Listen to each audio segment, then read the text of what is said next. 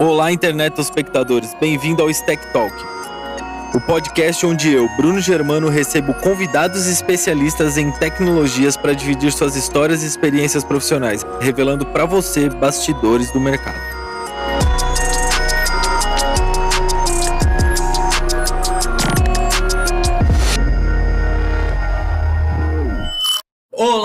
Internet espectadores! Estamos aqui em mais um Stack Talk e hoje com a Ana Ruth. Dá um alô, Ana. Olá, olá, pessoal. Muito prazer estar aqui. Fiquei muito feliz com o convite. Ah, você já sabia desde muito antes. Quando eu comecei a pensar nesse projeto, eu já falei com você e você topou. Você foi uma das primeiras a topar. Ah, que massa. Muito obrigado por acreditar nessa loucura, nessa aventura desde o início. E obrigado por estar aqui hoje, toda disposta para contar suas histórias aqui. O Stack Talk, para quem não conhece, é um projeto onde a gente fala sobre tecnologia e tecnologia por quem faz tecnologia. E a Ana é uma dessas pessoas. Ela é programadora numa empresa super hype, open source. e internacional e tudo, e tem até planos de sair do país aí, não sei se ela vai contar, mas já, já contei. Spoiler! é. O Stack Talk acontece toda segunda-feira, às 19 horas, aqui na live. Se você está participando da live, você pode mandar perguntas e as suas dúvidas que você queira saber da Ana aqui pelo, pelo chat da live. Mas se você está escutando em outro espaço e tempo, você pode mandar seus comentários em qualquer rede social com a hashtag StackTalk, que a Ana está desenvolvendo agora, nesse momento, um robô que vai agrupar, colecionar todos esses comentários. Com Machine Learning. Com Machine Learning, olha, eu nem esperava dessa. Vai já pegar com Machine Learning todos os comentários de todas as redes sociais aí, para que você possa participar aqui também do Stack Talk, mesmo não estando na live. É isso. Hoje estamos, se eu não me engano, é no sétimo episódio episódio já tivemos mais seis pessoas por aqui, já falamos tanto desenvolvimento web, de gente que criou jogos, de data cientistas. Existe essa palavra? Não sei. Cientista de dados. Cientista de dados, é isso aí. E já falamos também com desenvolvedores de hardware e tudo mais. E hoje estamos aqui com a Ana, que é desenvolvedora web numa empresa hypadíssima de open source. Ana, Quero saber sobre você. Se fôssemos tirar um snapshot seu hoje, a gente vai lá, vamos tirar uma foto da Ana. O que que apareceria na foto da Ana hoje? Hoje, hoje? Hoje, nesse instante. Na real, essa, se vocês forem tirar da semana passada e dessa, vocês vão me ver jogando videogame porque eu tô de férias. Que moleza! Aí, ó. Então não tem nada de programação. Mas, como o Germano falou, né, eu sou desenvolvedora web. Eu trabalho para uma empresa que chama Colabora, que é uma consultoria de open source. Então, a grande especialidade da empresa é prestar consultoria para outras empresas. Basicamente, qualquer coisa que envolva Linux e open source, todo esse universo aí de Linux. Então, desenvolvimento de software embarcado, agora a gente está indo para é, VR, augmented reality, essas coisas. E eu tô numa bolinha lá dentro porque eu cuido das ferramentas internas. Então eu sou tipo a primeira desenvolvedora web da empresa inteira. O pessoal é mais de é desenvolvimento Linux mesmo. E aí desde que eu cheguei o time já tá crescendo, então já tem mais dois no meu time, agora vai entrar mais um. Então que legal. É, hoje eu sou desenvolvedora web. Você virou tipo tech lead lá dentro, coisa assim? Virei desse time das ferramentas internas. Sim, sim, que legal. E aí tem várias peculiaridades, né? Como o, o core da empresa é open source, a gente hospeda tudo. Uhum. Então, ao invés da gente usar o Gira, a gente usa o Fabricator e hospeda internamente. E você que gerencia esses, essas hospedagens, esses servidores também? Mais ou menos. Tem um, um mix aí. Tem o time de sysadmin, que é o que cuida da infra mesmo. Então, eles cuidam dos servidores, é, que é manter todos os, os servidores atualizados, sistema, instalar pacote, etc, etc e eu cuido das aplicações. Então, se, por exemplo, se a gente pega uma aplicação open source, uhum. tipo essa, o Fabricator, que, eu, que é o nosso Gira, uhum. ela, é, ela é em PHP, é um, é um sistema bem, bem famosinho até, eu acho que foi um spin-off do, do pessoal do Facebook e tal. E se ela não tem, se a gente não faz nenhuma customização para adaptar os nossos processos, o pessoal de sysadmin que cuida. Uhum. Só que, como é open source, a gente sempre quer fazer customização e adaptar e colocar um negocinho ali, ligar um negocinho ali. Porque né? essa é a parte legal de open source, né? Aí eu entro, aí meu time que cuida. Entendi. Então, meio que a gente, tipo, eu chamo de tools juggler, né? Tipo, uhum. tô fazendo malabares ali com as ferramentas, porque tem PHP, tem Python, tem JavaScript, Tem que fazer de tudo um pouco. Ah, que legal. E acaba que você tem que programar em um pouquinho, Em cada tudo, dia em é uma linguagem, é um sistema, é uma arquitetura. É, pois é. PHP eu brinco que, tipo, a gente tem duas ferramentas. Tem uma que é um PHP bom e uma que é um PHP ruim. e eu sou só, tipo, eu não sou fluente. Eu, eu, eu- meu PHP é de rua, assim. Eu sei o suficiente pra re- resolver um bugzinho. PHP das ruas. Resolver um bugzinho, fazer uma customização e tal. Aham, Mas, é. saquei. Aí tem um PHP 7.4 lá, bonitão, e tem um outro PHP 5. Não, esses cinco, a gente foi um parto, foi uma longa história. Não é a história que eu vou contar, mas foi tipo quatro meses para atualizar essa ferramenta. Esse ano até. Que louco. derrubar tudo e, e, e fazer tudo de novo. Porque... Que louco. A firma que eu trabalho, eles não são todo assim, essa pegada open source, mas eles amam self-hosted. Eles falam, pra que que eu vou ficar pagando assinatura se eu tenho o servidor ligado lá? Vou instalar no meu servidor. Mas é isso, aí a gente tem GitLab, tem o Gira self-hosted, tem tudo self-hosted. Pois é. E aí, a- sempre quando tem que fazer uma atualização é uma novela. Aí fala, não, vai ser hoje. Aí vai, para todo mundo, GitLab morre, ninguém trabalha. E vocês têm customização em cima também ou não? Só. Não, é a instalação padrão mesmo. Mas é, é que é isso, né? Apesar de ser possível fazer, hospedar e tudo, dá um trabalhão cuidar, né? Você tem que ter uma equipe. É, a gente tem duas equipes e mesmo assim tá, tipo, tá crescendo, né? Sim. É isso, né? Vocês têm uma equipe só de desenvolvimento dessas ferramentas e uma equipe só. É, não é mais barato. Não, não é. Não é. Não é mais barato. E sem falar que vocês têm que ficar pensando em evolução e tudo, né? Se você contrata Pago Gira lá, eles já têm lá um exército de pessoas trabalhando para evoluir a ferramenta, né? Exato. Atualiza automático, né? Você nem tem que pensar. Só chega um e-mail, né?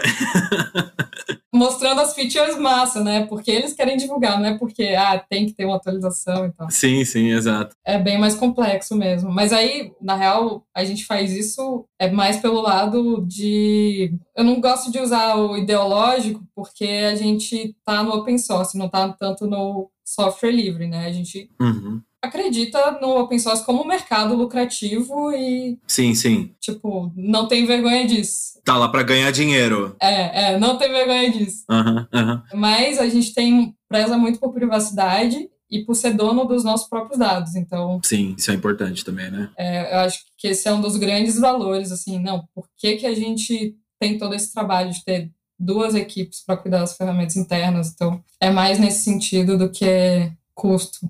Algumas ferramentas, assim, se você for pôr na ponta do lápis, se não tiver customização em cima, é mais barato, realmente, você instala, hospeda e tal. Sim, Mas, no geral, não. É, tipo, sim, sim, entendi. E o legal é que a gente já trabalhou junto em alguns projetinhos aí paralelos. E o legal é que eles fornecem toda uma infraestrutura de Linux e até um treinamento de Linux para que você aprenda, para que você participe de todo esse mercado open source, né? Não é só jogar você no olho do furacão lá, é muito legal isso, né? Não, é massa. E tem também budget para ir em conferência, é, muito incentivo para palestrar. A gente tem, tipo, cinco dias por ano de trabalho que a gente meio que tem que usar para participar de alguma conferência. Que legal! Então é, é bem massa. É meio obrigado, você tem que ir numa conferência. Faz parte do trabalho. Você tem cinco dias, escolhe aí suas conferências. Que louco. E, claro, se você não quiser, você não vai, né? Mas faz parte da, da rotina do trabalho, não é nem. E como funcionou agora nesse ano? Porque foi tudo cancelado, ou foi tudo online, né? Então, no começo eu acho que teve um, um hiato, né? Uhum. É, claro, não teve viagem, quase ninguém viajou. Eu ainda dei sorte, eu consegui em fevereiro ir para Fosden, não sei se quem está ouvindo conhece, que é tipo uma conferência gigantesca lá em Bruxelas, que foi assim surreal, assim, abriu minha cabeça demais. Acho que é uma conferência para duas mil pessoas e é de graça. É só chegar. Uhum. E é uma loucura, assim. Eu fui achando. É só chegar em Bruxelas, né? É. É, só chegar em Bruxelas. É, só chegar em Bruxelas. Não, e eu fui na, na inocência de que, tipo, se chega lá, tem, sei lá, 10 palestras ao mesmo tempo. Eu achei que ia, sei lá, umas palestrinhas de 15 pessoas ali, 15 gato pingado. Não, você tem que chegar com meia hora antes para pegar a fila para entrar na sala, Ô, louco. porque é tudo, tipo, 100 pessoas, 200 pessoas. Cada sala cheia pra caramba. É surreal, assim. Que legal. É que meio que Bruxelas fica no centro da Europa, né? E a Europa tem muita essa é. comunidade open source e tem muito hábito de software open source, né? E para quem mora lá não é caro, né? Você pega um trem. Às vezes, dependendo de onde você tá, você vai e volta no mesmo dia, né? É, é, total. Bom, aí eu dei sorte dessa, né? De, acho que foi uma das últimas, que foi em fevereiro, aí logo estourou o corona. E o resto tudo migrou para online. Aí foi meio assim, tipo, Uhum, eu participei de duas. Entendi. Uma foi um caos, outra foi massa, então acho que o pessoal tá MVPzão, assim, aprendendo, todo mundo aprendendo. Estão descobrindo como que faz É. evento online. Sim, Do mesmo jeito que eu tô descobrindo como que faz entrevista online. pode crer. Mas legal. Você também mora em São Paulo e trabalha remoto, né? Isso é uma coisa legal, né? Sim, O seu contato é na Europa, nos Estados Unidos, no Canadá? Onde fica? a Colabro tem dois escritórios, um em Montreal, no Canadá, e o outro em Cambridge, na Inglaterra. Uhum. Só que 70% da empresa está meio espalhada. Aqui em São Paulo a gente tem quatro pessoas, no Brasil são sete. Uhum. E aí do meu time sou eu, uma pessoa de Portugal e uma pessoa que está na China. Que louco! E essa história de fuso horário? Vocês conseguem trabalhar juntos ou não? Tá difícil. Eu tô. Tem duas semanas que eu comecei a trabalhar 8 da manhã, porque aí é 8 para mim e 8 da noite. Oito da noite lá. É, aí é a nossa daily. É o único momento que a gente encontra. É tempo de fazer a, dailyzinha, um scrum ali. A gente teve que mudar pra 8 e 15 que eu tava chegando assim, tipo, Nossa. toda acordando ainda. Aham. O meu contato fica nos Estados Unidos, fica no centro dos Estados Unidos, né? No o Mountain Time lá, né? Fica no Colorado. A gente tá em quatro horas de diferença, já é difícil encontrar agenda, porque às vezes eles marcam um horário Uhum. que é tipo 9 horas da noite, 10 horas da noite pra Você mim. pega um período só. É. Ou quando eu tô pronto, tipo, quando eu começo a trabalhar cedo, você fala, ah, 8 horas, eu já tô trabalhando. 8 e meia, 8 e 15 eu já tô aqui sentado, ou em pé. E quando eu tô 8 horas da manhã trabalhando, é, é 4 horas de diferença, é 4 horas da manhã pra eles. Então, tipo, é muito difícil. Então a gente faz tudo meio que na hora do almoço. Uhum. Porque aí é começo da tarde pra mim, começo da manhã pra eles, mas é muito difícil esse lance de fuso horário, né? É muito. É, eu também. A maioria das minhas reuniões são hora do almoço também, porque aí tem que dar o pessoal de Cambridge como da Europa com quem tá por aqui, Sim, e aí rola isso também. É, é complicado. sim. Aí você vê, tipo, o valor de Word Time Buddy, Uhum. sabe, o, o sitezinho lá de fuso horário. Sim. Todo dia eu tenho que entrar e ficar vendo qualquer hora da galera. Ah, mas o, o. É que vocês não usam Slack, né? Eu ia falar, o Slack tem um. Vocês não usam Slack. A gente usa o Mattermost. É, hospedado, hospedado. ah, claro, né? Mas deve ter algum plugin, alguma coisa, porque o Slack tem um, não sei, não chama plugin, mas você instala alguma coisa pra saber se a pessoa tá em horário de trabalho ou não, Pra saber se você pode chamar ou não. Pra não ser injusta, o, o Mattermost tem. Você clica na cara da pessoa e aparece, tipo, a hora agora da pessoa. Uhum, Mas aí pra planejar coisa é meio complicado, porque aí você tem que ficar fazendo conta. Ah, vai ser tal hora. é. E ali, onde eu trabalho, tem essas pessoas que trabalham no Mountain Time. Não tem Pacífico, mas tem é, o pessoal da costa leste dos Estados Unidos. E tem brasileiros e argentinos que trabalham nessa empresa. Então, eu instalei um negócio aqui no meu... Eu uso Linux também, no meu Gnome, que eu vejo a hora de todo mundo. Então, o meu relógio do Gnome tem, tipo, quatro horas. 15! Não, mas é, é isso. eu acho que eu sei qual que é. É, tem o, o horário aqui do Brasil, a minha hora fica mais destacada, tem a hora do, da região das montanhas dos Estados Unidos, a hora da região leste e a hora do pessoal da Argentina, que é, é, parec- é, é a mesma do Brasil, eu acho, da Argentina. Eu não sei, eu acho que não é da Argentina que eu tenho. Acho que é igual. Só se eles tiverem horário de inverno ou verão que É, que agora no Brasil não tem, né? Mas. Beleza, você quer falar mais alguma coisa? O que aparecer na sua fotografia aí? Acho que Quer falar das suas gatas, do seu videogame? bom, tem dois gatinhos, um tá aqui dormindo, É, mas eu acho que é um, é um bom um, um bom retrato. Boa, boa. Se a gente fosse voltar no tempo, como que foi essa Ana Ruth jovenzinha e como que você foi na escola, no colegial, sei lá, como que você decidiu entrar para esse mercado de tecnologia e como que foi essa evolução até se chegar hoje trabalhando na Colabora?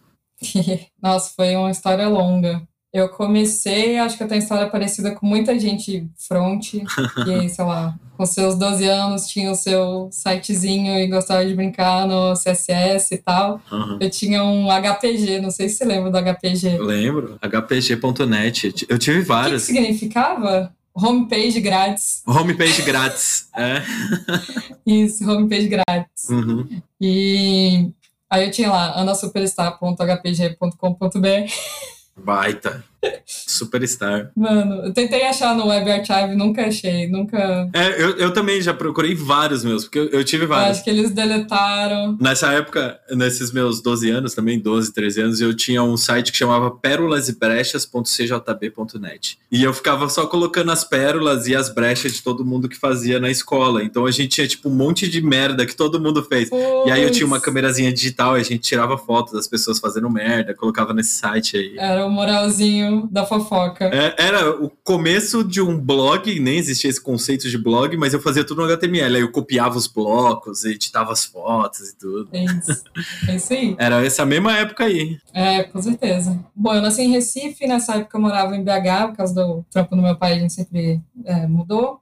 Uhum. E aí, mais ou menos nessa época, a gente teve que mudar para Campinas, e então ver escola, o que, que ia fazer. Aí a minha mãe sempre falou de colégio técnico e tal, eu, ah, vou fazer, né? Uhum. E aí acabei escolhendo informática, porque era, era o que eu mais gostava. E tinha tudo, tipo, eu sempre fui muito nerd de computador. Só que aí no colégio, meu, é outra coisa, né? Tipo, eu- a gente teve até que uma base massa, assim. O colégio era muito bom. Você fez, fez tipo ETEC, coisa assim? É, chama Cotuca, que é o colégio da, da Unicamp mesmo, da Uhum. é, estadual, lá da Unicamp. Uhum. E ele tem uma base bem massa, assim, de tipo pensar em lógica de programação, algoritmos básicos e tem um pouquinho. A gente aprendeu em Pascal, né? Começa com Pascal, e depois vai para Delphi, e depois vai para Java. Quando chegou em Java, eu não quero trabalhar com isso, não. Aí, Ah, aí para faculdade, eu, putz, acho que eu não quero isso. uhum. E eu fui fazer um curso que chama Mediologia, não sei se, não sei se eu te falei. Nunca me falou, não. Lá na Unicamp também, é um curso bem hipster. é uma, uma mistura aí de cinema, TV. Hipster antes de ser hipster. É, hipster before it was cool. É. É tipo um mix de cinema, porque aí eu achei que eu queria estudar cinema. Que louco. Pois é. Aí na Unicamp tinha esse curso. Não tinha cinema, mas tinha isso, era mais parecido. Uhum. E aí eu caí lá, meio de paraquedas. E só que eu nunca saí da programação porque tinha que fazer estágio do Cotuca, Sim. do colégio. Uhum. Então, meio que, ah, uma vez que você começa a ganhar seu dinheirinho, você não vai parar. Eu peguei meu primeiro estágio com 17, 18 anos. Uhum. E aí foi um estágio, depois outro, aí depois abri minha própria empresa, aí passei vários anos. Ô, louco. É, foi aos trancos e barrancos, assim. Teve, teve coisas boas e, e perrengues. Isso tudo na época de Campinas, assim, você morava em Campinas. Isso, isso. Aí fiz uns três estágios, três ou quatro estágios. Uhum. E aí abri a minha própria startup com os amigos de um desses estágios. Uhum. E aí fiquei nessa empresa por, meu, quase sete anos. Ô, louco. Deu certo, então. Pô, sete anos? Algumas coisas deram certo, assim, a gente tentou muita coisa, a gente tentou muita coisa. Eu acho que quem, quem, quem empreende sabe que é perrengão, algumas coisas dão certo, o negócio é ficar, é tentar, né, bater a cabeça. Uhum, uhum. E aí, em 2017, eu vim mudar para São Paulo e aí eu decidi, não, não dá mais ficar tão na loucura, preciso de uma renda mais estável, melhor e mais segurança. Uhum. Aí eu larguei e entrei para o mercado de novo, só que como desenvolvedora. Entendi. E aí fui- passei umas duas empresas. Nessa empresa que vocês fundaram, que você trabalhou todo esse tempão aí, você programava também ou não? Você era mais, vamos dizer, executiva, assim? Programava. Eu sempre peguei a parte de front, Uhum. era, era aplicação web, né? Era uma startup de educação. A gente tinha um portal de cursos, então tinha a manutenção desse portal. Uhum. Tinha produzir conteúdo também. Aí depois a gente tentou uns produtinhos, então o front eu meio que sempre fiz. Uhum. E nos últimos anos, os sócios técnicos que a gente tinha saíram, aí eu assumi a parte técnica toda, que aí, mais ou menos 2014, que foi quando eu é, realmente virei programadora. Voltei, né? Virei programadora. Ah, entendi. Aí é isso, aí depois dessa eu passei por umas duas empresas e agora eu tô na Colabra há dois anos e pouquinho. Dois anos e meio, quase. Pô, que legal. Pois é. Muito legal. E essa experiência de, se você quiser falar, claro, essa experiência de abrir uma empresa e tudo foi muito dura, assim? Tipo, ou não? Hoje você olha pra trás e fala, não, foi bom eu ter passado por isso. Ou você fala, caraca, foi total perda de tempo. Ah, não, não. Foi, eu amadureci muito, muito, muito. Uhum. Acho que me preparou para qualquer coisa, qualquer situação, assim. Porque você tem que lidar com tudo, né? Com como arrumar dinheiro, como gerir pessoa. Tipo, se dá errado, você tem que aprender a como lidar errado. Se dá certo, você tem que aprender a lidar a gente, lidar com o cliente, lidar, tipo, mil coisas. Então. Entendi. Não me arrependo nem um pouco, não. Foi. foi... Apesar de não ter sido o sucesso que você queria. Me trouxe até aqui. Que bom. É, me trouxe até aqui. É, é, amadureci pra caramba. Eu não consigo pensar um trampo que eu não conseguiria fazer, sabe? Uhum. Me deu essa habilidade aí de qualquer coisa eu topo. Tô aí. Que legal. E vou aprender, vou descobrir como faz, vou, vou me virar e, Uhum, uhum. Saquei, e consigo fazer. saquei. E a gente se conheceu trabalhando num projeto meio assim, né? A gente precisava Uhum. decidir, se virar e trabalhar. E, cara, foi uma experiência muito da hora trabalhar com você. Pena que não, não continuamos, Pois é. mas foi muito bom trabalhar com você. Quem sabe em outro projeto. Quem sabe, né? Quem sabe. Somos pessoas de muitas ideias. É, né? E você contando essa sua história, o começo da sua carreira e tudo, eu não abri uma empresa, fiquei sete anos, mas todo esse começo eu me identifiquei muito. Eu também era esse cara que tinha um computador em casa, começou a fazer umas coisinhas e tudo. Aham. Eu fiz curso técnico também, aí, 17 anos eu também arrumei um, um estágio, comecei a trabalhar. Eu lembro o meu primeiro salário do primeiro estágio que eu tive, eu tive dois, que era uma sacanagem, depois eu descobri, mas. O meu primeiro salário foi de 600 reais, estagiário contratado, e naquela época, estagiário trabalhava 8 horas, e olhe lá, às vezes eu ficava trabalhando lá ó, até acabar o trabalho. E aí, no meu primeiro salário, eu comprei um PlayStation 2. Nossa, bom gasto, bom gasto. Claro, prioridades, né? Primeira grana que eu recebi, comprei um PlayStation 2. Prioridades. Nossa, o meu, meu primeiro estágio foi meio traumático. Eu lembro que era. Cara, não, e é surreal. Hoje eu lembro das coisas que eu fazia. Eu cuidava, tipo, de um sistema. É... Pô, o pessoal que é de PHP, eu não tô falando mal de PHP, eu sei que é tipo. eu, eu sei que hoje tá muito massa, eu já mexi com Laravel, é um framework muito da hora. Tipo, Uhum. PHP é massa. Não pra mim, não pra mim. Se você gosta, né? É, tipo, é uma ferramenta, né? Você pode ter código ruim e código bom, mas é como o PHP é tão amplamente utilizado, eu acho que tem mais chance de ter coisa ruim. Igual o JavaScript, né? Tipo, Sim, sim. É. É. com certeza. enfim, disclaimer à parte. Era um sistema de gerenciar plano de saúde, era tipo um, era um- uma coisa de saúde bem grande, assim, tinha milhares e milhares de clientes. Ô, louco. Eu, estagiária, 17 anos, que não sabia nada, tinha acesso ao sisteminha e tinha query dentro do PHP, assim, do arquivo, do arquivo lá, PHP tinha lá, conexão com banco, conexão com banco diretão e a query. E aí inteirava a query e cuspia um HTML já. Meu, é, então, quando, eu- quando eu me toquei disso, velho, que povo maluco, porque imagina, tipo, GDPR, né? Nossa, Não, nem passa em teste de vulnerabilidade. Fazer uns query injection aí é facinho, né? surreal, surreal. Nossa, não, essa história foi muito doida. Mas aí, você veio hoje aqui pra contar uma história. Quero ouvir a sua história. É uma história triste ou uma história feliz? É engraçado. Eu acho que é engraçado. Na minha cabeça foi engraçado. Tá bom. Porque eu fiquei pensando se eu ia dar uma história de superação, sei lá. Aham. Eu não, vou contar uma história engraçada. Boa. Num desses é, últimos trampos, depois da minha empresa já, Uhum. eu tava trabalhando numa empresa pequena aqui em São Paulo. Essa empresa fazia muitos eventos e eu tava numa posição meio de faz tudo, assim, de cuidar da equipe técnica, cuidar de, tipo, nesses eventos eu tinha que meio que fazer cicerone, ciceronear os, os clientes e tal. Aham. E aí, nesse meio tempo, um amigo meu que trabalha nessas empresas Big Tech aí, uma das cinco, que eu não vou, não vou citar nomes, Uma das cinco que tem em São Paulo?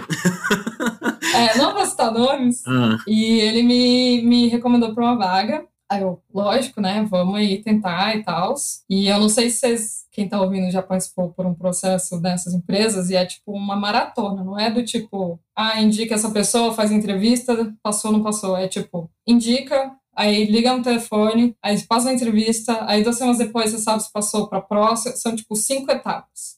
É muito, tipo, surreal. Aí eu entrei nesse processo, tava no meio, né, das entrevistas. Eu era um pouco mais imatura, o cara, tipo, falava as datas de marcar, eu, tá bom, vamos, porque eu tinha medo. de- Aceito. É, eu tinha medo de falar, ah, não posso essa data, ou tipo, sabe, Ah, negociar o prazo e tudo. Aham. desmarcar, é, tipo, ai meu Deus, eu vou perder a vaga se falar. Aham. Enfim. E aí, uma dessas entrevistas, no dia que eu ia ter entrevista, calhou que o meu chefe marcou um evento no mesmo dia, mas nessa empresa também. Ah, no- na... porque a empresa era cliente de É vocês. isso. Aí eu, putz, aí já fiquei ansiosa, né? Meu Deus do céu, o que, que eu vou falar pro meu chefe? E tipo, Aham. ah, se eu pedir pra desmarcar vai pegar mal, porque, né, quem sou eu pra desmarcar uma entrevista com essa super big tech? Aham. Eles estão sendo muito generosos de me aceitar lá dentro.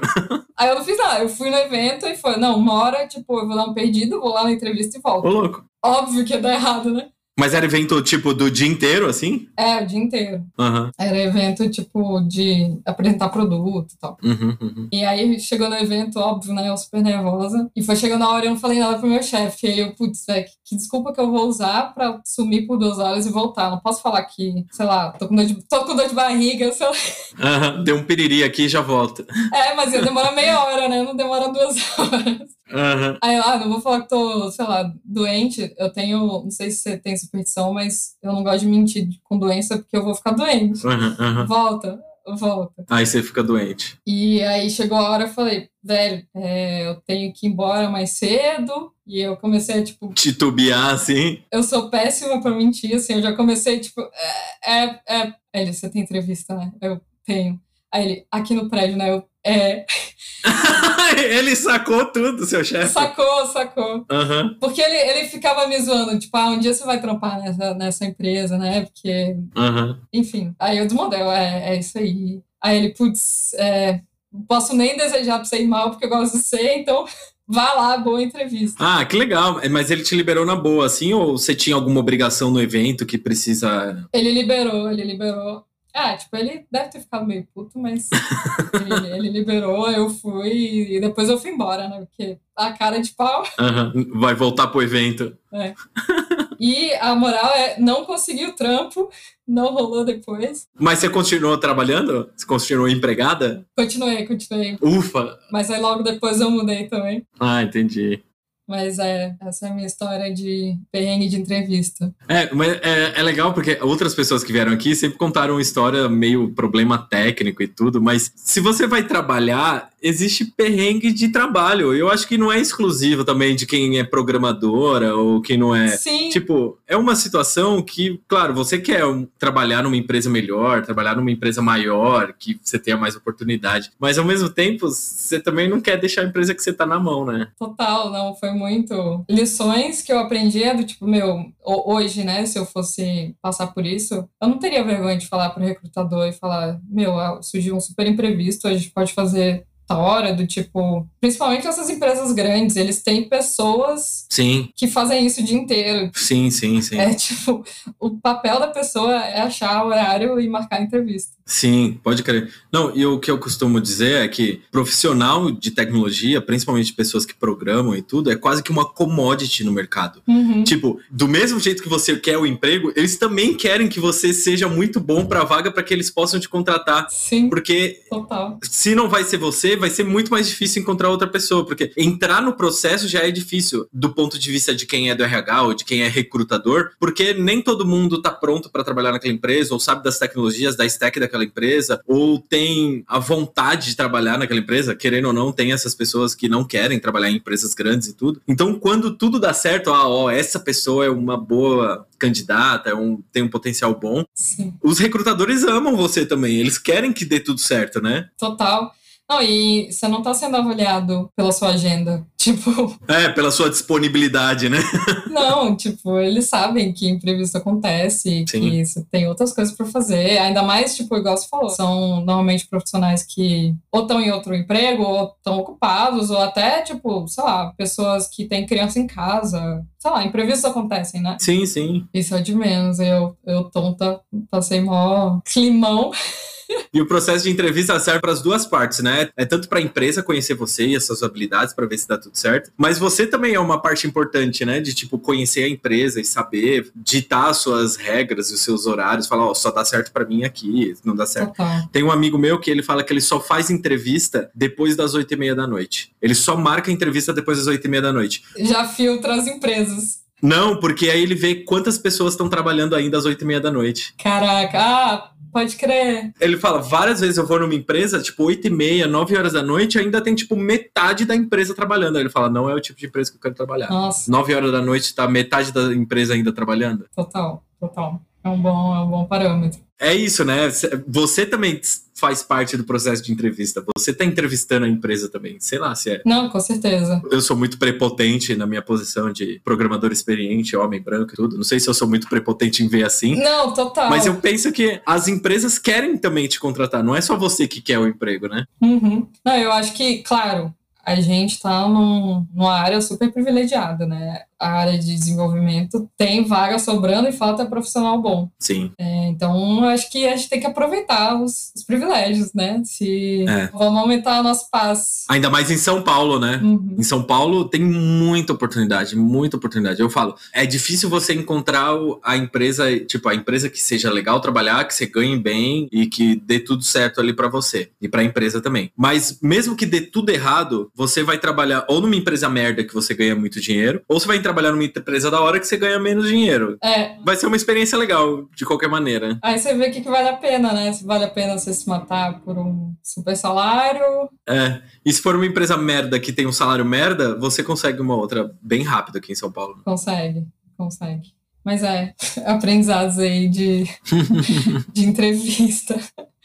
Cara, muito legal. Eu nunca tive uma história de entrevista assim, mas na empresa que eu tô atualmente agora, o meu processo de entrevista, vamos dizer, ela não é uma dessas big techs, mas é uma empresa muito grande no, no mundo inteiro. Elas trabalham em 20 e poucos países. E o processo de entrevista, tipo, desde o primeiro contato, assim, ó, falei com a pessoa do RH, oi, tudo bem? Sou o Bruno, não sei o quê. Até eu ser contratado, falar, ó, fechamos, assinamos o contrato, seu salário vai ser tal, segunda-feira você começa, demorou dois anos. What? Como assim? É. Por quê? É que foi uma série de encontros e desencontros, né? Ah. Eu primeiro, eu, você faz uma entrevista com alguém do RH, e aí, como é uma consultoria, né? Eles não têm um produto interno e tudo, eu, eles alocam você em algum cliente deles. E aí, na entrevista, eles falam: ah, qual tecnologia você manja? Aí eu falo lá, um leque de tecnologias. Falo, ó, oh, eu posso trabalhar com PHP, com Python, com JavaScript. E aí eu vou falando tudo que eu manjo de, de trabalhar e tudo. Todas as linguagens que eu já trabalhei e tudo. E aí eles falam, beleza, então agora você vai passar por um teste técnico de cada linguagem. Ah. Porque aí eles vão me classificar. Eles chamam de teste de senioridade. Eles querem saber o meu nível de senioridade de cada linguagem que eu falei que eu manjo. Então eu fiz teste de PHP, de JavaScript, de Python. E aí dentro de JavaScript eu fiz de Angular, de React, de Vanilla, de Node. Nossa. E aí você vai fazer um monte de entrevistinha técnica. É, essas entrevistas. O seu poliglota. É, é isso. Eu percebi isso depois. Eu falei, quanto mais linguagem eu falar, mais tempo vai demorar. Caraca. Porque mais testes eu vou ter que fazer. E aí depois eles classificaram lá minha senioridade em vários testes e tudo. E aí eu comecei a fazer teste com os clientes. Então, tipo, tinha um teste de um cliente em Python. E aí ele falou, ó, o nível de senioridade dele é tal. E, mas aí o cliente também vai fazer uma entrevista comigo. Tanto uma entrevista de RH quanto uma entrevista de técnica também. E aí eu fui fazendo várias entrevistas em vários clientes. E aí dava certo, não dava certo. Oh. E aí, é, antes de me mandarem para essa entrevista do cliente, eles já pedem a minha pretensão salarial. Fala quanto você quer ganhar. Porque eles dependem do contrato com o cliente. Então, dependendo do que o cliente quer pagar, eu também não sou um bom para aquela vaga. Uhum. E aí chegou, encontramos o lugar certo lá. E aí, a primeira empresa que eu trabalhei lá foi em Praga. E aí eu fui para Praga. Que massa. Foi uma experiência muito louca. Eles falaram: Ó, oh, beleza, adoramos o Bruno, tá tudo certo, ele manja tudo, mas é, ele tem que fazer a integração da empresa. 15 dias aqui em Praga. Aí eu falei: ai, que chato.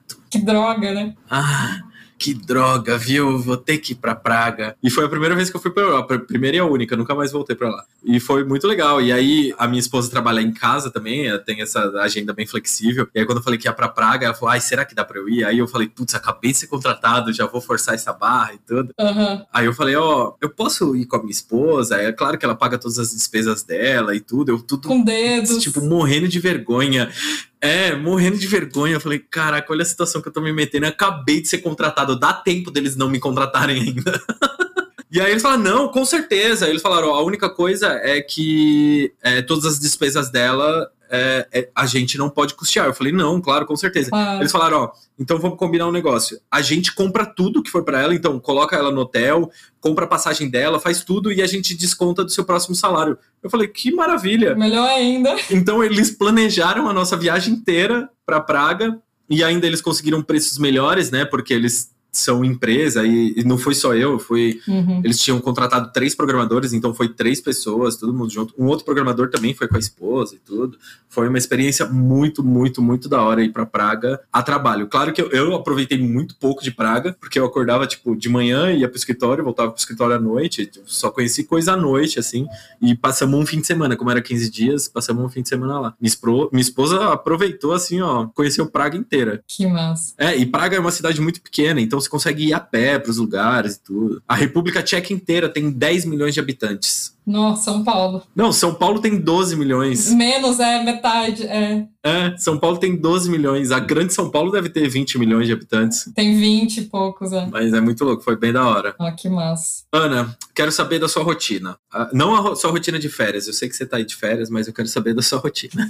um dia normal de trabalho. Tá. Como que funciona a sua rotina assim de trabalho? Tá, acho que tem, tem fases, né? O meu time, como eu falei, ele tá crescendo e aí a gente vai se adaptando a isso. Então, vou contar a rotina atual. Uhum. Então, eu tô começando aí 8 horas para pegar a dele com o cara que tá na China. Aí normalmente a gente tem, tipo, na segunda tem a planning da sprint, só que a gente não usa um Scrum formalzão. Bom, primeiro que a gente não trabalha em um produto só. Sim. Então fica muito complexo você, tipo, ter ali uma caixinha de tempo fechada e tal. Uhum, uhum. Então é mais que só uma, é um planejamento para a gente saber o que vai fazer, mais ou menos, nas duas próximas semanas. Uhum. Então a gente tem essa reunião na segunda e nos dias tem uma reunião menor na que a daily, né? Só para ver como que tá todo mundo, o que, que tá fazendo, se precisa de ajuda. Uhum, uhum. E aí é isso, e aí trabalhar em alguma tarefa que eu estou atualmente. Pode ser programar alguma coisa, ou atualizar uma dessas ferramentas, ou ajudar uma pessoa da equipe, ou fazer alguma reunião com outro departamento para extração de requisito, porque tem esse problema também. A gente não tem muitos usuários, já que é uma ferramenta interna, uhum. mas a gente a empresa inteira é nosso cliente. Então a gente tem vários, é, todos os departamentos, né, são. Eu ia perguntar exatamente isso. Quem demanda para você? Tipo, acaba que todo mundo demanda. Todos os departamentos, é, uhum. todos os departamentos. Então tem também muita reunião para extrair requisito, para mostrar alguma coisa que a gente está fazendo, bugs esporádicos, né, como sempre. Uhum. Que aí você tem que parar tudo e, e fazer. Uhum. E é isso, acho.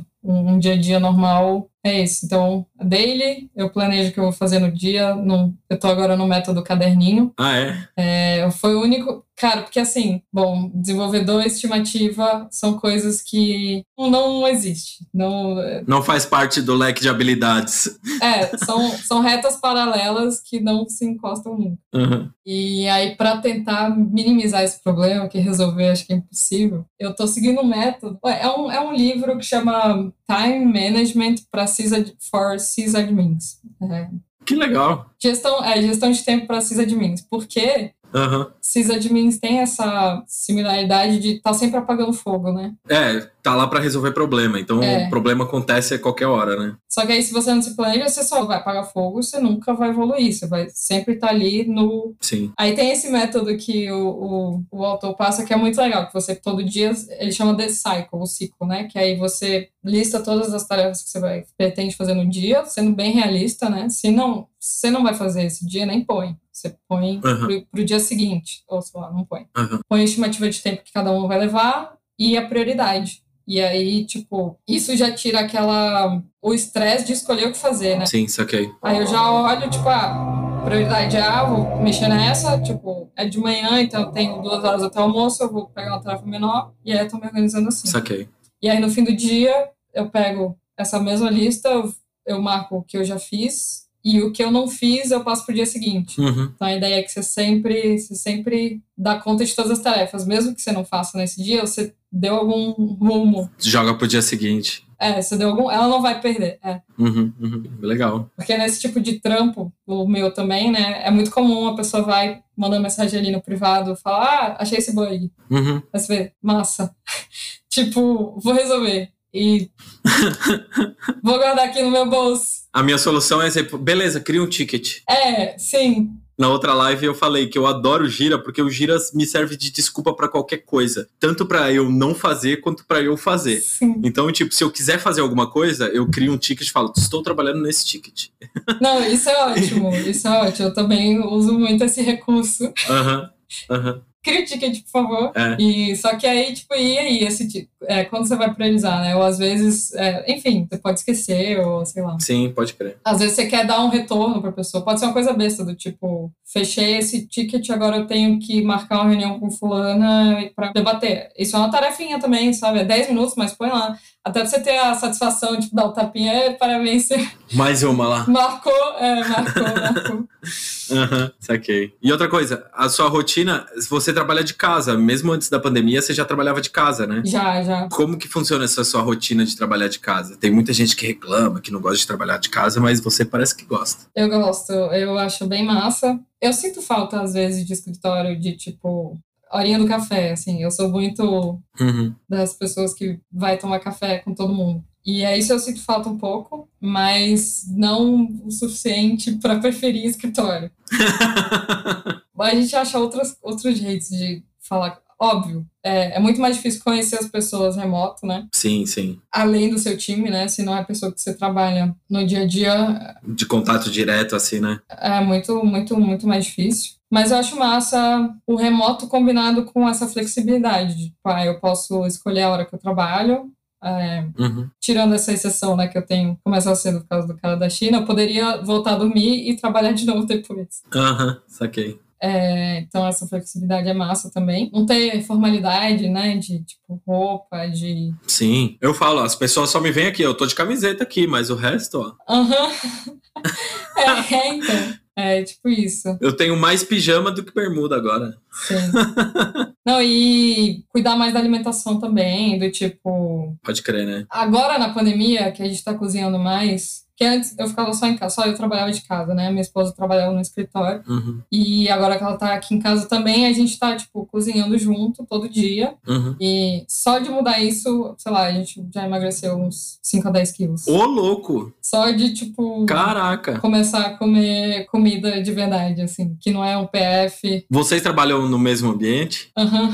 É? Dá certo? Tem, um- tem um quarto escritório. Aham. Tá fun- funcionando. Às vezes é ruim quando tem reunião junto, né? Aí Uma fala em cima da outra. Não, aí vai pra sala ou pra, sei lá, outro lugar. Tem, não tem como fazer reunião. Eu não consigo. Sim. Eu fico, tipo, doida. Por favor, fala mais baixo. Não, não consigo prestar atenção. É, tipo, eu fico louco. Não, aqui em casa não funciona trabalhar junto. não. Eu- Eu tenho esse escritório, eu falo, a melhor coisa que existe é aquela porta. Pode crer.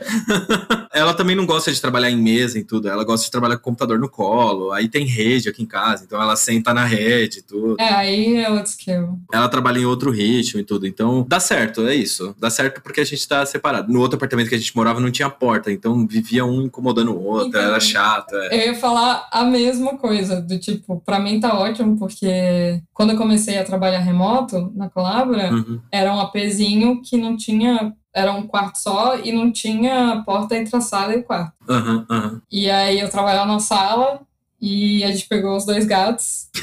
e aí eu tava.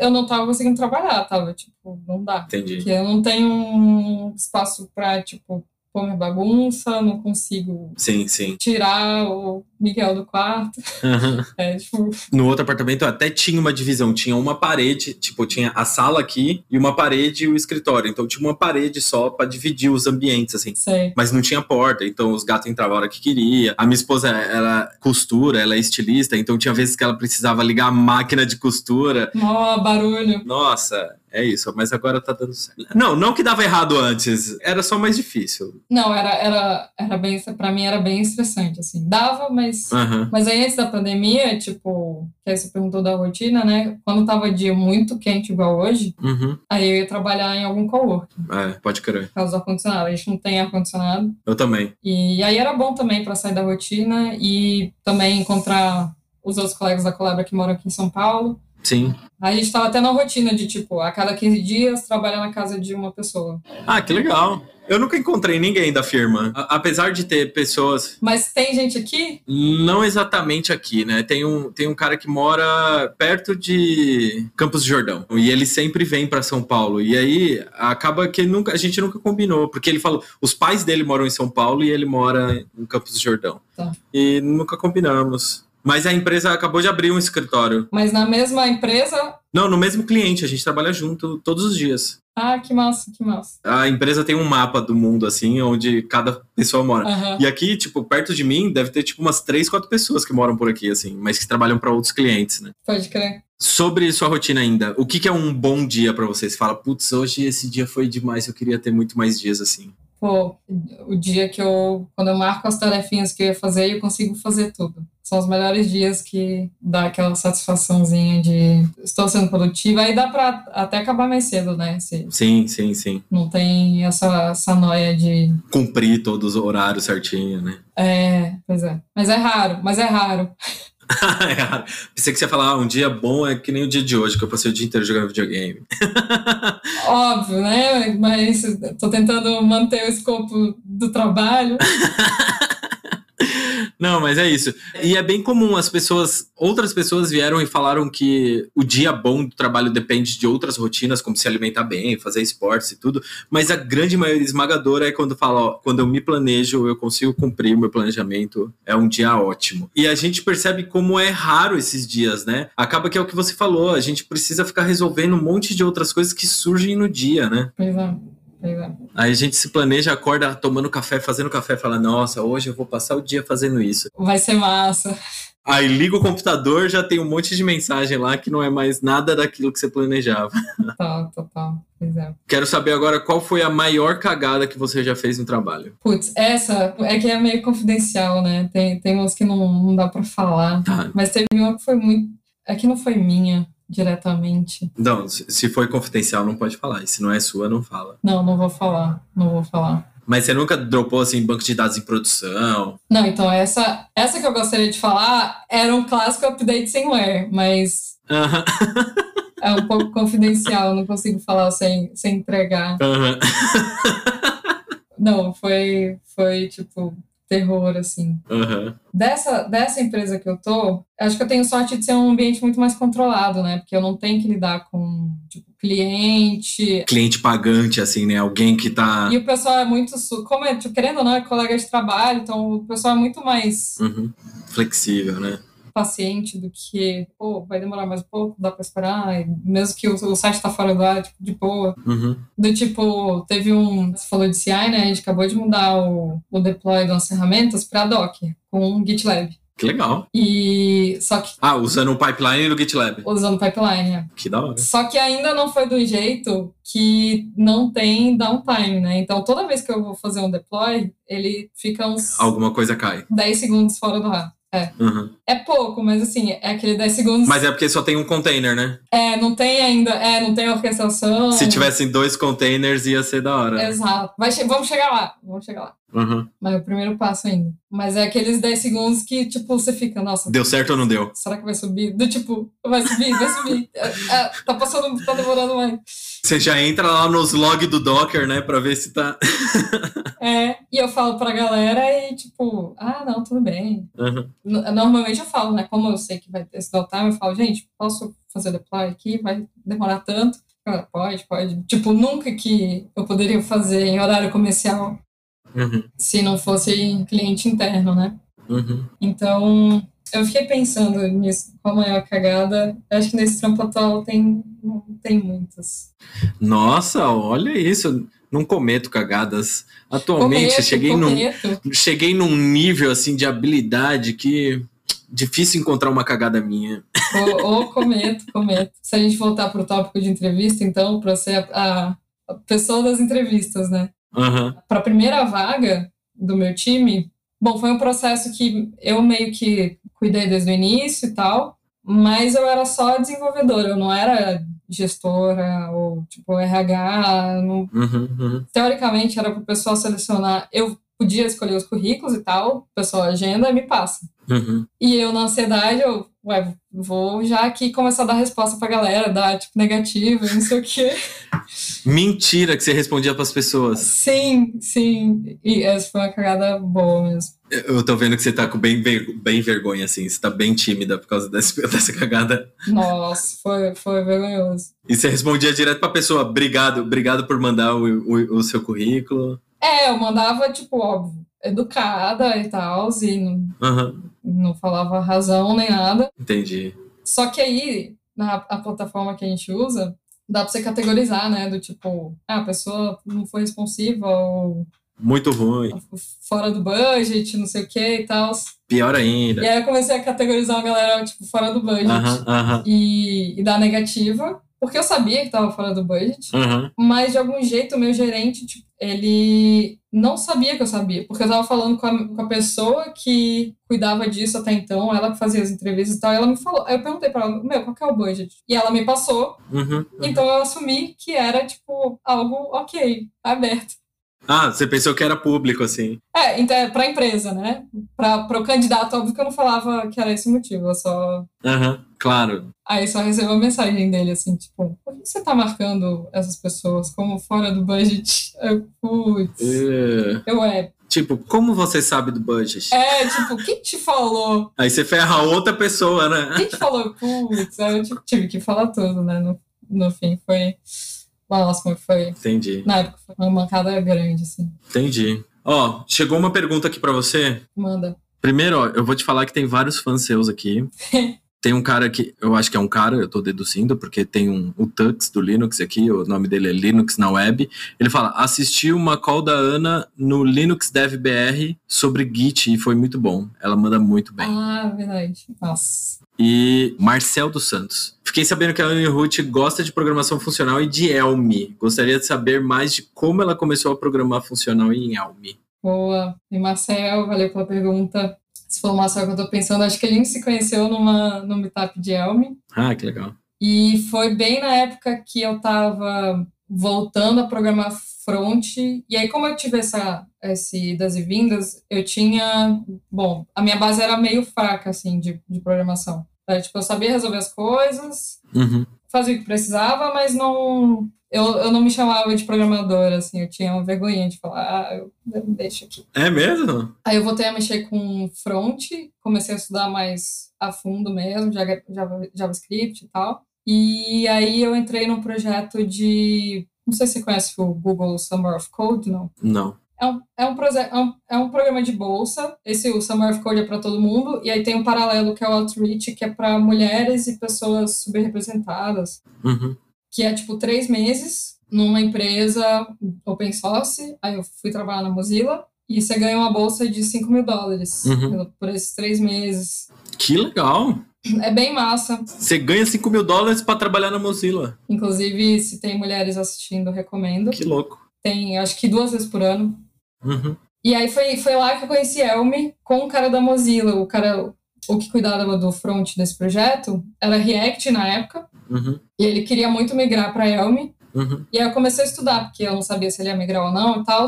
E aí foi tipo programação funcional. E eu fiquei muito encantada com a ideia de que eu achei muito mais fluido, para mim foi muito mais natural. Uhum. E com a ideia de que, tipo, você manda uma coisa e ele re- tudo retorna alguma coisa e não independe, tipo, você pode confiar que vai dar certo.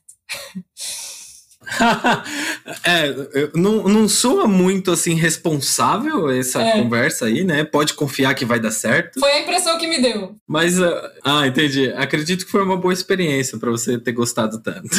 Foi o que me ganhou. E aí, mexendo com o Elm, o compilador do Elm é muito massa. Ele é tipo. É uma escola, assim. Ele vai. É, é muito amigável, assim. Você erra, ele fala exatamente o que, que pode ser e passa. Uhum. é, já dá um conceito do que, que você deve estar fazendo errado e tal. E aí eu também aprendi a Que legal. como funciona tipos e como que é trabalhar numa, numa linguagem fortemente tipada. Então foi muito massa. E aí no front, né, que normalmente Que legal. era só É só JavaScript. é, ou jQuery, HTML, CSS. Que aí, tipo, nada contra jQuery, mas Uhum, uhum. era muito Ctrl-C, Ctrl-V, né? Eu não aprendia muito, de fato. Então, foi, foi nessa. Sim, sim, saquei. Mas eu acho que o começo da carreira de todo mundo é muito Ctrl-C, Ctrl-V, né? Você É. começa a copiar e aí, se você realmente não tem tempo pra se dedicar e aprender a estudar e tudo mais, Uhum. você acaba dando Ctrl-C, Ctrl-V e começa a entender e tudo, né? É, talvez pra galera que faz faculdade na área, né, seja um pouco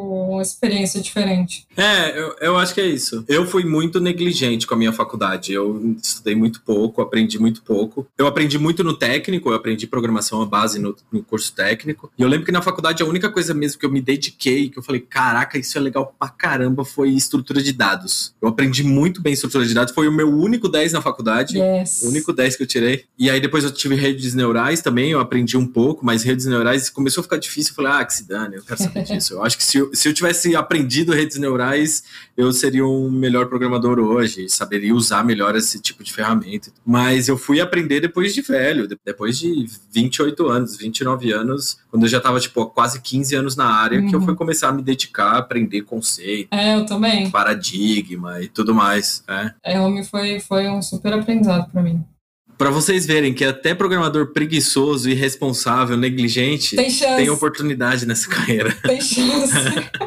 É, várias pessoas falando que adoram você. Gustavo Noronha falando que é muito fã seu. Oh, André Almeida falando que também é muito fã. E Alexandre Pereira perguntando: o que você está jogando agora? É, o que eu estou jogando. Bom, no Twitter, quando eu acabei Death Stranding, foi o último que eu tinha jogado, grandão. Eu pedi recomendação pra galera, e aí recomendaram esse que chama Outer Wilds. Não sei se você conhece que é muito massa, assim. No começo eu achei meio esquisito, você é um ET, tá num planeta X que parece a Terra, e é em primeira pessoa, e você tem que explorar outros planetas. Então não tem... Playstation, é isso? Computador? Playstation 4. Acho que deve ter outras plataformas. Uhum. Ele é de 2013, acho. Nem tem troféuzinho. Toda vez eu vou entrar lá, tá tipo 0%. Eu, como assim? Eu já joguei um monte. É porque não tem... Tô jogando aqui... Horas! Tô horas. 30 horas de jogo aqui, ó.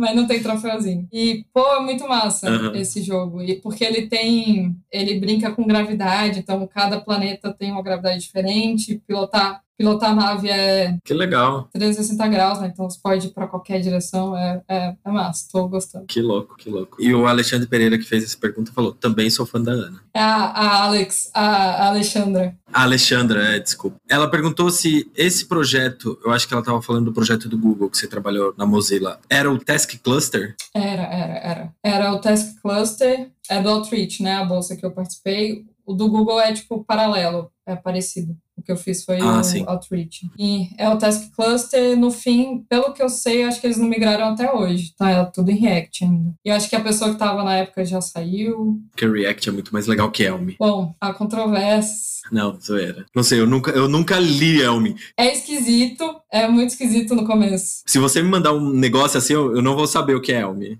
É muito esquisito no começo, mas depois você acostuma. Bom, é isso. Não temos mais perguntas. Você acha que eu esqueci de perguntar alguma coisa para você que você gostaria de falar? Bom, eu vou fazer o robozinho Machine Learning com VR para coletar as perguntas. Com VR! Olha isso! E aí você vai ver em Elm. Ela vai escrever em Elm todo esse robô. Isso. Foi muito bom te ver de novo. Fazia tempo que a gente não se falava, não se via. Sim. Muito bom mesmo. Obrigado por topar essa aventura. Eu não sei se você quer divulgar aí suas redes, seu trabalho, não sei exatamente o que você quer, mas o espaço é seu agora. Pô, obrigada a quem assistiu. Só as pessoas perguntaram já são pessoas muito massa. Eu não produzo muito conteúdo, então é mais fácil me achar no Twitter, acho que é o lugar que eu mais estou. Não falo muito, mas dou muitos joinhas e retweets. É isso, quem sabe tem uma vontadezinha de, de ter alguma coisa de indo mais para VR, mais para produção de conteúdo, não de programar. E quem sabe, vocês me seguirem no Twitter, aí vocês vão saber. Segue a Ana no Twitter que, e fala para ela fazer o projeto dela. Isso. É isso. Ana, muito obrigado pelo seu tempo, pela sua disponibilidade, por acreditar nessas minhas ideias malucas e topar estar aqui agora. Eu acho que você foi a primeira que topou. Quando eu tive a ideia, eu falei, eu vou falar com a Ana. Massa. Aí você topou. Sério, eu vou pesquisar nas datas aqui, mas eu, a minha sensação é que você foi realmente a primeira. E faz um tempão já, tipo, faz meses que eu falei com você. Faz um tempão, eu achei que você tinha esquecido. Não, não esqueci não. E foi muito legal falar com você, conhecer sua história, me identifiquei em algumas partes. Achei que você foi comedida, não quis falar lá o, o drop sem wear lá, mas tudo bem. Pô, é confidencial. o delete sem wear. Confidencial. Não, mas tudo bem. Eu totalmente entendo, apesar de achar que você não queria falar muito a sua cagada aí, mas tudo bem, tô brincando. E é isso, a gente se tromba aí por aí, com certeza, e tomara que a gente tenha outras oportunidades de trabalhar junto. Foi muito bom trabalhar junto com você. Valeu, querido, até. O prazer foi todo meu e espero que renda aí muito, continue, é, também te dê gás aí pra você continuar. Sim. Muito massa. Sim, eu vou te chamar para tudo aqui. Qualquer ideia maluca que eu tiver, eu vou te chamar aqui agora. Beleza, pode chamar. Muito obrigado a todo mundo, muito obrigado especial à Ana. Valeu. E temos um episódio. Valeu, eu que agradeço. Até a próxima, segunda-feira que vem, temos mais um episódio de Stack Talk. Até a próxima. Tchau. Adeus.